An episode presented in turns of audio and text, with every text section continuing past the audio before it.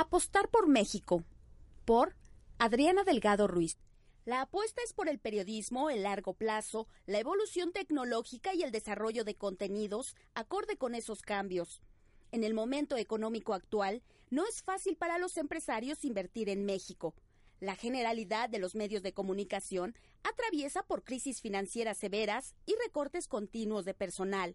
En ese entorno, el crecimiento de Heraldo Media Group es notable y vertiginoso.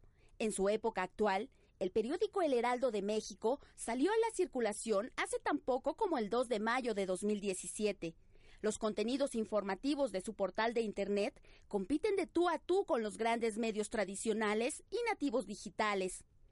A los pocos meses de su arranque, lanzó una barra de producciones audiovisuales en Facebook Live y YouTube, abriendo así el camino hacia el Heraldo TV, canal que se ve desde el 22 de mayo por el 151 de Easy.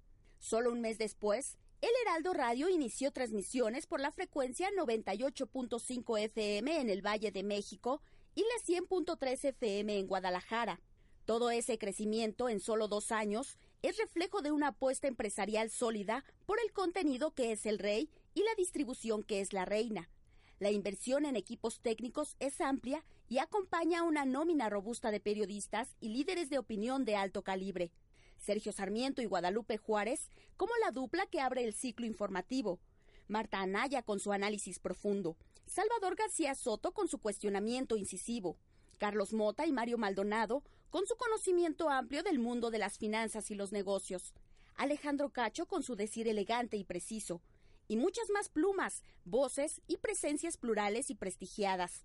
El reto es cada vez más complicado, porque con la evolución del universo digital, los valores han cambiado. En un principio se apreciaba mucho más el perfil del escritor o el locutor, y ahora se observa más la socialización en Internet, la interacción y el sentimiento de comunidad. Hoy todos pueden crear contenidos y subirlos a la red. Pero ¿qué pasa con la calidad, la especialización, el rigor y la veracidad? Los rumores pían, las opiniones viscerales y sin sustento crean odios y polarización. Las fake news infectan como virus letales. Invertir en plataforma y hacerlo profesionalmente es una necesidad básica. Es garantizar el derecho a la información. La televisión lineal, el video bajo demanda, la radio, el podcast, el portal de noticias y el diario impreso no se sustituyen entre sí, sino se complementan. Por momentos construyen narrativas transmedia, en otros sirven para dirigirse a audiencias distintas.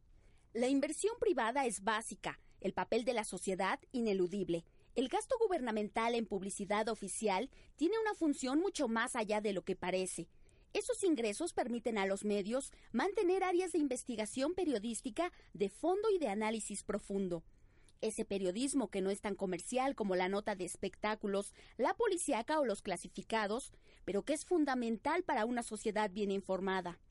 Una democracia plena requiere de medios informativos fuertes. Más opciones significan diversidad de puntos de vista y riqueza en el debate con ideas y argumentos. No es asunto menor. Leído por Denise Cuadra.